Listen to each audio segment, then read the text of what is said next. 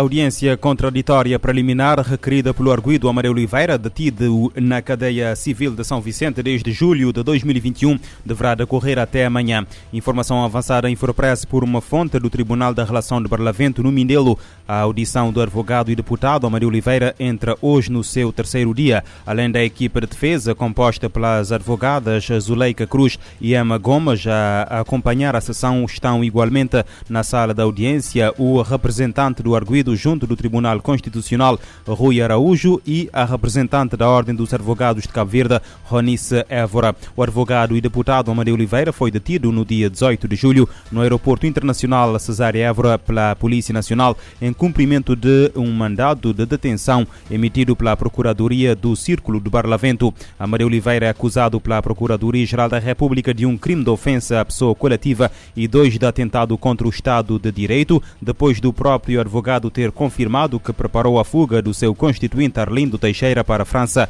no dia 27 de junho.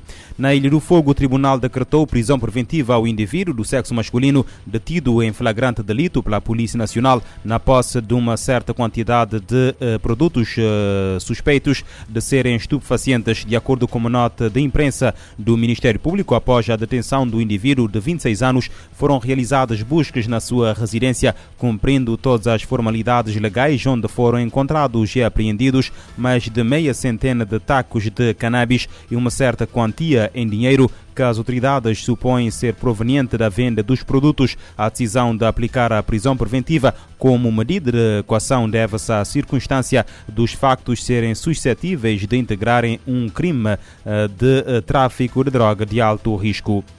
Um motim numa prisão no estado mexicano de uh, Colima, no lado do Oceano Pacífico, causou nove mortos e sete feridos entre os reclusos. Informação avançada na terça-feira pelas autoridades do México. Segundo o Departamento de Segurança Pública, o motim teve origem numa briga entre dois grupos rivais daquela uh, prisão. Embora não tenha adiantado a causa para o distúrbio, as forças policiais e os militares do Exército retomaram o controlo daquele bloco uma hora após o motim. As autoridades revelaram ainda que foram apreendidas várias facas e uma pistola encontradas nas celas. Estes distúrbios são normalmente iniciados por membros de cartéis de drogas rivais que estão presos. O porto de Colima tem sido um foco de tráfico de droga no México. Os presos também exercem habitualmente um certo nível de controlo dentro das prisões que são mal administradas no México e onde frequentemente surgem motins.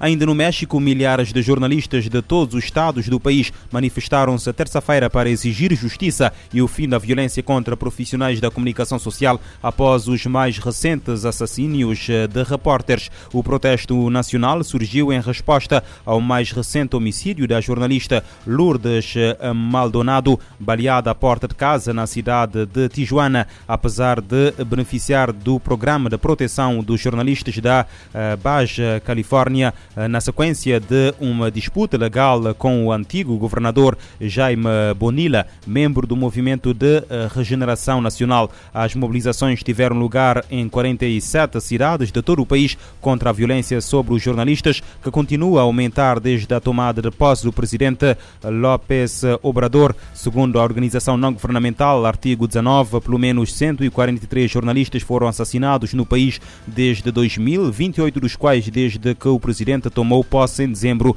de 2018. Segundo os repórteres sem fronteiras, pelo menos sete jornalistas foram mortos no México só em 2021, o que o torna o país mais mortífero do mundo para a imprensa.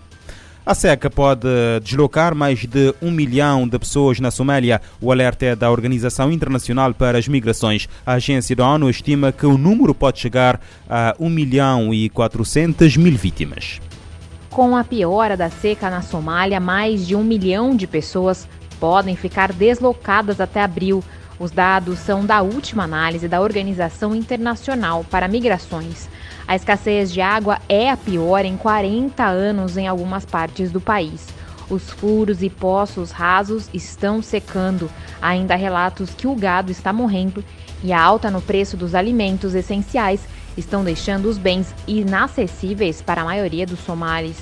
A seca generalizada no extremo leste da África impactou severamente a Somália, levando o governo a declarar estado de emergência em novembro de 2021. De acordo com a OIM, mais de 3,2 milhões de pessoas foram afetadas e cerca de 245 mil pessoas forçadas a abandonar suas casas em busca de comida, água e pastagem, especialmente no centro e sul do país.